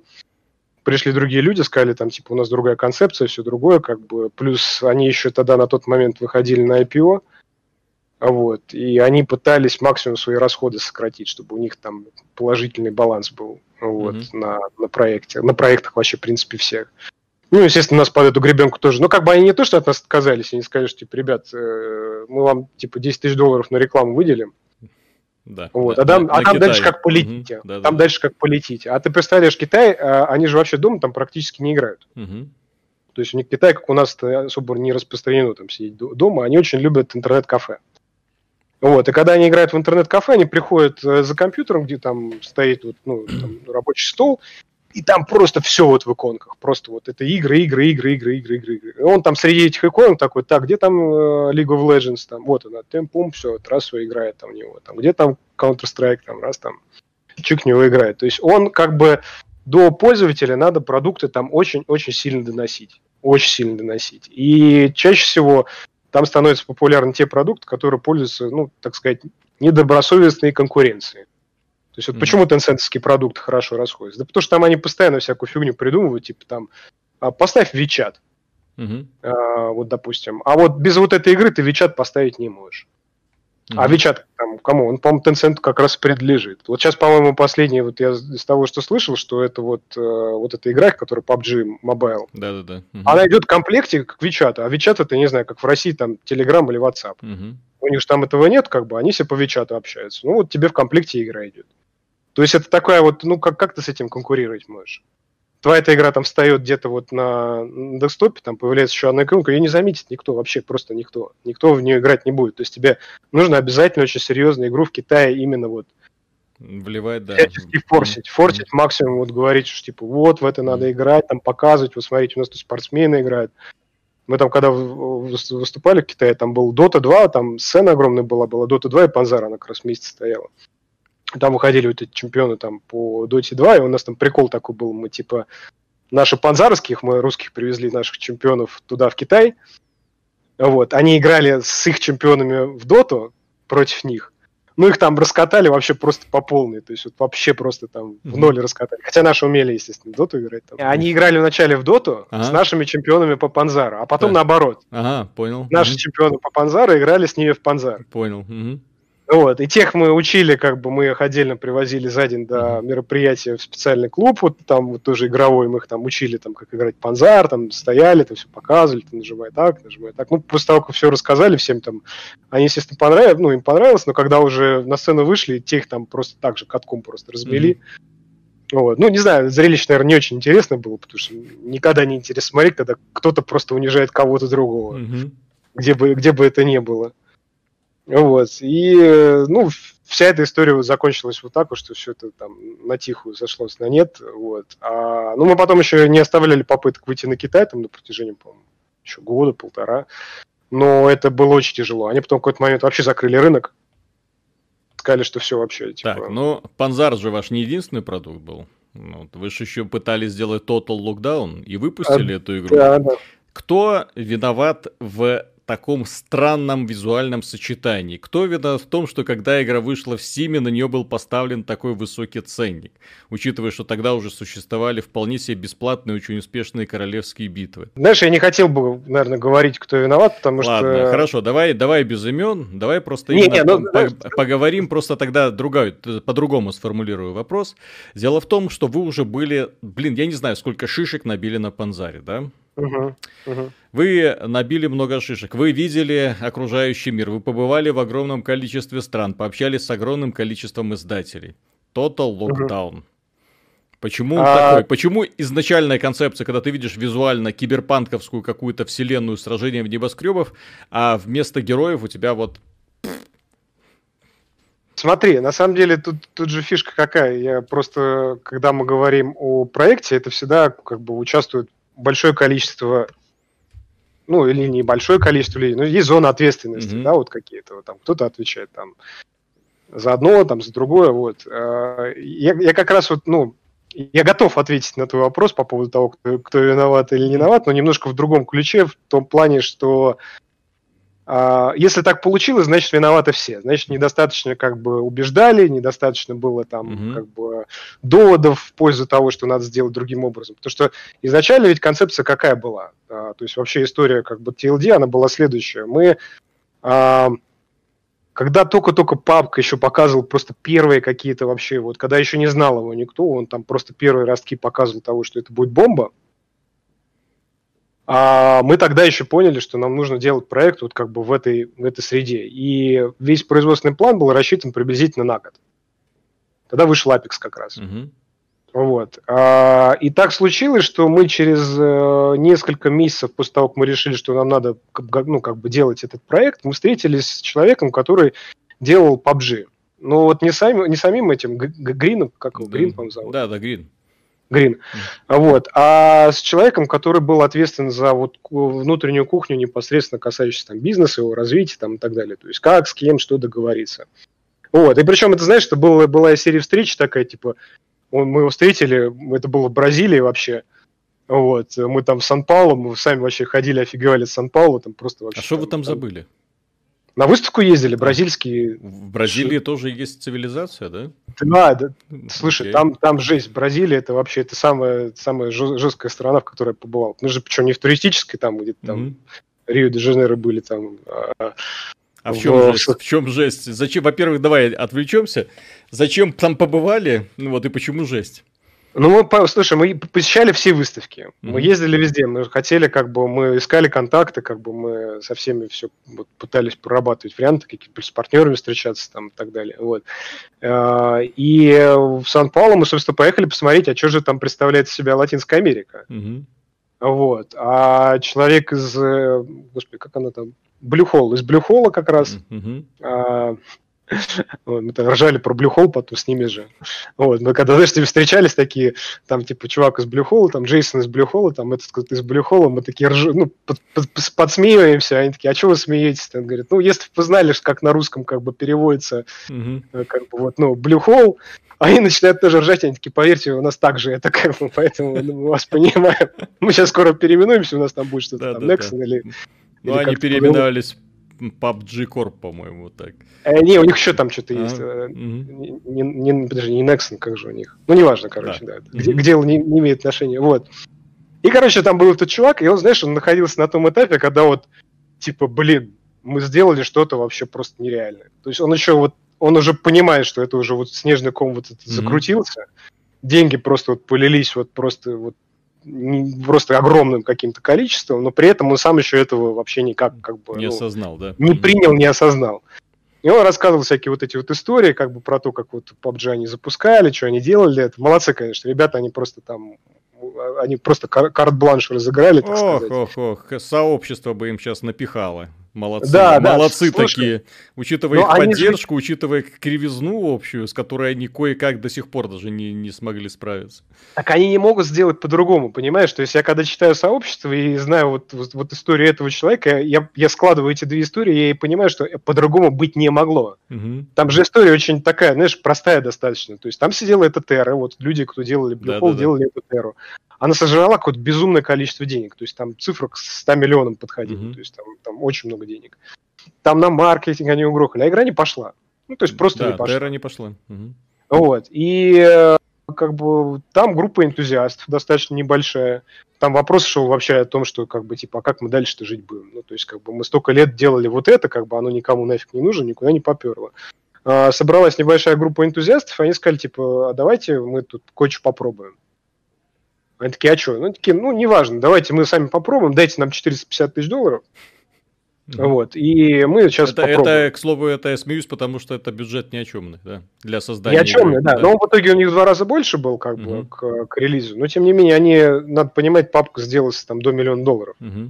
Несмотря на то, что предыдущий проект они потратили mm-hmm. там Понятно. десятки миллионов долларов. Ну вот, и у них была конкретная вполне идея. То есть они хотели они зашли на этот самый, на Twitch, угу. посмотрели, что больше всего стримится, ну, не самое топовое, а что там дальше шло, и увидели там где-то на пятом-шестом месте вот как, этот самый, как он там? DayZ или что-нибудь DayZ, да, DayZ увидели, ну, вот с э, как раз вот этим вот модом, угу. вот, кто его делал, они такие, а давай напишем чуваку, а давай. Написали ему, приедешь? Приеду.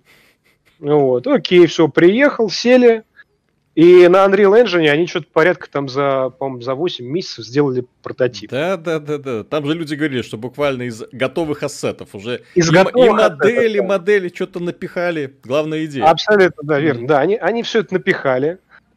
И самое главное, что им постоянно все это время э, руководство говорило, вы какую-то херню делаете. Да. Вы какую-то делаете хрень полную, да, как бы, ну, это не все неправильно. Вы просто там, мы, мы вам сейчас и этих денег не дадим. Mm-hmm. Это никому не нужно, это не будет работать. Это там. Но они же, понимаешь, они же обычно немножко с другой позиции смотрят. То есть у PUBG там ну, есть другие нюансы, почему люди играют. Угу. То есть они не основаны на том, что шутер это или не шутер, такой-то с этим. Там, там, там другие, как бы, вот, ну, как, знаешь, тонкие нити игротские, как бы вот задеты, которые угу. вот так сверху да, издательство да, да. не угу. сразу может увидеть. И они очень грамотно сделали их. То есть там, там много нюансов есть, которые люди как бы очень настолько охотно приняли, они, мы когда у них спрашивали, мы такие, вот мы в Панзаре там боролись там с выпадением, вот у нас там типа а, от 3 до 7 процентов клиентов выпадало, мы типа там а, очень за краши прям так сильно боремся, чтобы игра стабильная была. Он такой сидит, такой, 40 процентов остается в игре. 40 процентов, остальные все вылетают нафиг. А, и как бы они же сделали тогда, тогда еще Unreal не предоставлял технологии, чтобы вообще это сделать. Угу. Это потом уже, когда они там стыбзили их идею, переделав Fortnite, угу. вот, э, они стырили, по сути, идею, как бы, и просто сделали Fortnite точно такой же, по-быстренькому. И угу. туда уже подтянули вот эти все технологии уже, как вот ландшафт такой сделали, у них там хлоды вот эти появились, там вот эти все технологии, как вот именно отрисовывать эту большую среду. Но игра, она была сделана вообще без, практически без программерского участия. Вот. Это заметно. PUBG, да. И любая вещь, которая им э, нужно было сделать новую. Ну, то есть, как бы люди что они хотят? Они хотят исправления багов и новых фич. Mm-hmm. Вот. Они не могут сделать ни то, ни другое, потому что им для того, чтобы начать развивать игру, им нужно ее полностью переписать. Mm-hmm. То есть им теперь надо сделать все то же самое, не разломав старого, и по сути как бы вот сделать это так, чтобы люди не особо заметили, что там вообще что-то происходит. Mm-hmm. Вот, и они вот этим всем занимались. То есть они как бы, знаешь, а люди такие, а где патч, а что вы ничего не делаете? Там, типа, вот в игре там полгода прошло, ничего нового. А они сидели просто все эти механики переделывали. Все это переписывали, готовились к тому, что начать игру расширять хоть как-то. И вот он тогда, этот чувак сидел, рассказывал, а мы же тогда понимали, что мы тоже хотим делать э, типа PUBG игру.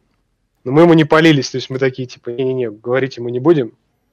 Ни в коем случае нельзя делиться, это там, ну, секрет тайм там, и так далее. идеями, да-да-да. Угу.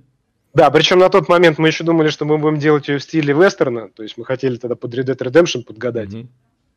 Вот, и думали, типа, сделать там с обилками, там что-то такое. А потом э, пришел один из наших э, коллег, как бы, и сказал, типа, а что вот мы вестерн, давайте другой сделаем, давайте сделаем. Видели фильм же «Судья Дред»? Угу.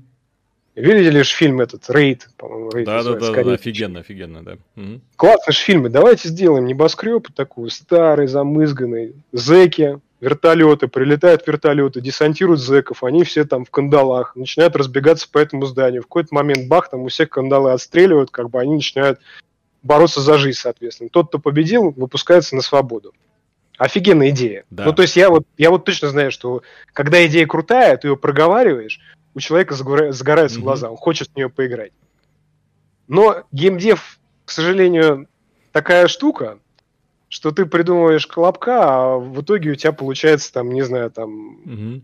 Э, кубический урод какой-то. Ну, потому что один кто-то сказал не то, захотел, другой кто-то сказал, что типа топнул, нет, это будет вот так. И в итоге ты в какой-то момент понимаешь, что от первоначальной идеи не осталось ничего. Да, и в итоге у вас колобки бегают по этому самому небоскребу. Угу. Да, вот, к сожалению, это вот так, потому что если вот представить себе, я не знаю, я-то как в голове тоже, знаешь, нарисовал такие мрачные картины достаточно, то есть когда вот, э, ну, я, я непосредственно персонажами не занимался, а занимался как бы их э, именно интеграцией в движок. Угу то есть там как вот инверсная кинематика будет себя работать, там анимация там и так далее. Вот. А все остальное время я занимался, я делал оружие и делал вот эти вот, ну, среду все. Угу. Но там даже со средой умудрялись как бы сделать не так, как планировали, потому что я хотел, чтобы прям, знаешь, вот когда ты идешь э, внутри помещения, чтобы было ощущение, что это фавела такая знаешь, там грязные санные тряпки вокруг, там вот, вот, вот какие-то мусор, да, там да. где-то бомжатские Ой, домики. оставила у тебя Бразилия отпечаток на сердце. А там так и есть. Там ты приезжаешь в центр, там пустые небоскребы стоят. Угу. Серьезно? Ты же знаешь, что у них, да, у них самая частая э, смерть среди подростков – это падение с высоты. Угу. Они любят залезать на небоскребы и с добраться стороны на фасадах небоскреба рисовать всякие там угу. надписи. И у них стоят огромные там, ну, 30-этажные небоскребы, как бы, и там все вот просто вот, ну, изрисовано всякой фигней. И они начинают в какой-то момент просто кирпичами закладывать, чтобы люди не убивались. Угу. И ты приезжаешь в центр, и там повсюду вот такие вот дома вот стоят, просто вот с закрытыми окнами. Там люди, автоматчики ходят как бы по, по mm городу. Ты приходишь в центральный парк, он как бы он весь там просто... Там не то, что его не убирают, они никогда его не убирали вообще. mm то есть там просто естественным, так сказать, образом сформированные тропинки, потому что там уже это перегной, 10 раз перегной, перегной, перегной. То есть как бы... Ну, то есть если кто-то что-то про Россию рассказывает, что у нас плохо, там съездите mm-hmm. в Бразилию. Там, или Африку, там, или еще куда-то. То есть там как бы насмотритесь такого, что вам Россия покажется просто люк- люксовой страной. Mm-hmm. Я причем это говорю как человек, который действительно много ну, поездил, посмотрел мир. Вот. И э, мы, собственно, да, вот, вот сделали TLD, ну, вышел такой, как, какой вышел, вот, и, собственно, приходим к нашему настоящему моменту, я уже понял, что вот как бы надо сделать таким образом, чтобы был коллектив единомышленников. Mm-hmm. Вот, то есть мы вот сейчас вот у нас а, новая своя студия, мы такие достаточно молодые, можно сказать. Вот, нам всего там пару месяцев. Да, всего пару, вот. всего пару месяцев, и вы уже решили сделать свой продукт, но именно, поскольку это Mobile, да. молодая студия, соответственно, да. опять же, нужно оценивать свои силы, мобильный продукт. Ну, в общем-то, ну, я да. всем людям, вот, которые люди говорят, а какую бы вы сами хотели сделать игру? Говорю, для мобилки. Вот я бы хотел, вот, ну, и оценивая, вот я бы, да, вот у меня коллектив, вот Миша, допустим, да, еще кто-нибудь, вот для мобилки, вот для мобилки мы бы, в принципе, на Unity, мой, который я ненавижу, мы бы сделали mm-hmm. какую-нибудь игрушку. Вот, потому что этот продукт, этот проект мы бы еще кое-как потянули. Вот. Что-то сверх это, извините. То есть это уже на самом деле игровая индустрия так разрослась, что там уже сотни человек занимаются поддержкой какой-то одной игры, в которой там одна карта, блин, на которой... Ой, зачем угу. это? Да-да-да. Так вот, Слушай, смотрите... но я, честно сказать тебе, я бы хотел э, заниматься каким-то проектом большим, то есть, mm-hmm. типа, знаешь, типа там... Да, да, да, но это именно а, как, как точка Assassin's Creed или там, вот у меня mm-hmm. причем самое, самое обидное, ну, как бы не то, что обидно, я не то, что расстраиваюсь, знаешь, это как бы...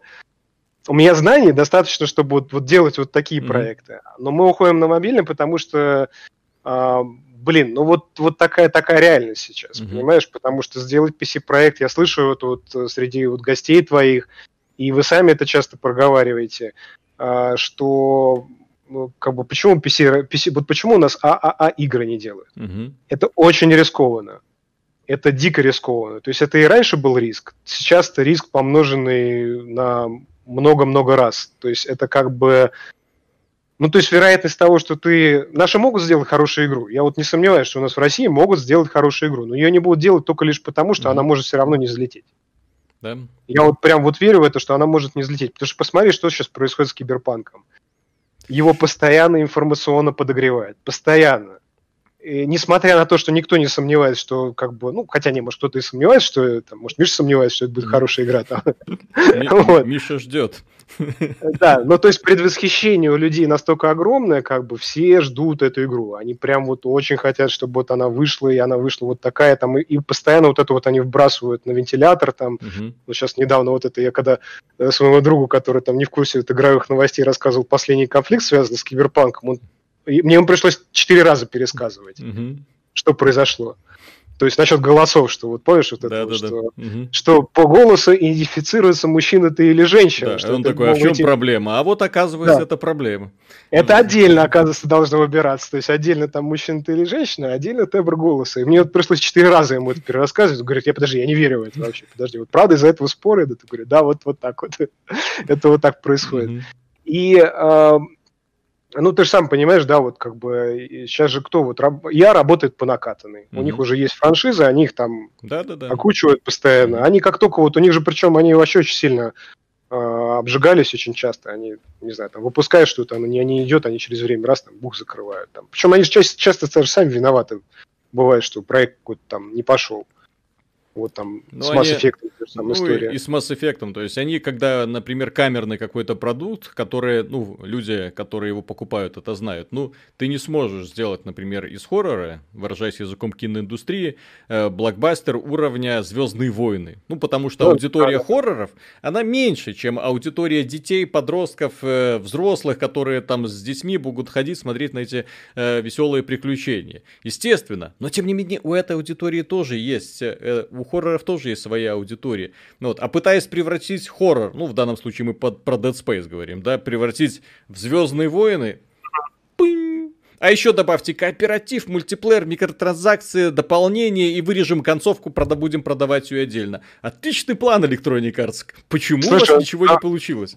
Они же не просто так это делают, понимаешь? Mm-hmm. У них, они, на самом деле, многие издательства сейчас находятся в очень э, такой, ну, патовой ситуации, когда э, ты же наверняка слышал, что уже как бы стоимость разработки сильно очень выше, чем да, э, да, да. косты, которые они получают. Это еще мысль, которая была озвучена где-то лет пять назад, что э, реальные игры уже не должны столько стоить, сколько они сейчас стоят. Угу. Они и так сейчас плавномерно как бы растут в цене. Уже мы Ой, видим, там, да, да, да, да. Угу. средняя планочка повышается. Но по факту, чтобы вот это все веселье, так сказать, PC-шное окупать, включая там консоли, там, вроде, mm-hmm. ну, в принципе, вообще всю эту организацию, да, а, тебе надо, чтобы игра уже стоила это долларов 150-200. Mm-hmm. А кто тебе будет покупать игру, За 150-200 Никто не будет. Ну, долларов. Да. конечно. Они поэтому пытаются это разными способами перекрыть. Один из способов там микротранзакции, начинают резать игру, тем самым ухудшая ее. То есть они не понимают, что люди как бы не готовы на это. Причем Мгм. самое интересное, мне вот мне вот интересно, кто-то попробует вот честно вот так вот сделать игру и сказать, что типа, ребята, она вот стоит столько-то, вот, и, не знаю, там, условно, стоит 100 долларов, и ничего мы с вас не требуем. Мгм. Но зато стоит 100 долларов. Да, она классная, крутая, там все такое. Вот, вот кто-нибудь попробует так сделать, осмелится там. Вот мне даже интересно вот с, с точки зрения вот как киберпанк будет выпускаться, потому что у них цена-то такая, на самом деле, как бы все их веселье там стоит намного дороже. То есть как они будут эти деньги возвращать, я без понятия. В то же время в этой самой индустрии мы видим условно бесплатные игры, которых полно, которые предлагают отличное качество, отличное качество. То есть есть условно бесплатные игры офигенные, вот, в которые люди, опять же, очень охотно, почему они условно бесплатные, охотно вливают свои деньги и, как было в бойцовском клубе, да, а, приезжают с охраны, и вот вам пачку на Но стол. Сдайте, сейчас- нарисуй мне, пожалуйста, красивый броник. Сейчас это немножко не так работает. То есть все мечтают, как бы все разработчики, они мечтают о таких временах. Но по Мгм. факту, на самом деле, когда разговариваешь в кулуарах, э, там разговоры несколько друг- другого характера. То есть они понимают, что там, э, ну, вот, к примеру, просто вот я точно абсолютно знаю, что если ты э, делаешь честный, ну, ну, скажем так, free-to-play, да, где Мгм. ты просто вот там просишь за кастом, если ты не сможешь сформировать аудиторию размером там Да, с э, конечно. Аудитория должна Dota быть 2. огромная, да. Мгм, Dota 2 там или PUBG, мгм. вообще забудь про заработок. Вот просто забудь. Потому что, как ни странно, ну, люди, ну, как, с другой стороны, как ни странно, все хотят преимущества. А игры с э, вот такой вот монетизацией, рассчитанной просто на кастоме, они очень плохо зарабатывают. Мгм. И если у них нету такого объема людей, вот ты спрашиваешь, почему вот мы игру сделали там за платно. А Мгм. просто не было вообще никаких шансов сделать ее бесплатно. Это Мгм. Просто ты бесплатно ее раздашь, и ты ничего с нее не получишь. Вот, тут просто это будет ноль. То Да, есть ты можешь потому, сделать себе потому там что Battle ауди- аудитория и так будет маленькая, да? Да, батл пассы, сундуки там какие-то, да что угодно туда напихай. Вот просто напихай туда что угодно, ты не окупишься. Мгм. Ты просто вот просто забудь про это. И тут, наверное, ошибка даже не в том, что там типа платно и не бесплатно, а какой ты жанр вообще делаешь. То есть, на самом деле, ты вот, не знаю, ну, ты в курсе, но Apex ты тоже не сказать, что там один их жирует. Мгм. Они-то, конечно, это все делают, там пытаются ее развивать, но Apex там никогда не хвастался своими доходами. Мгм. Вот, посмотри на отчетности, они там, по-моему, за вот первые два года, так там вообще смешно было. Они там, ну, вообще ничего не заработали.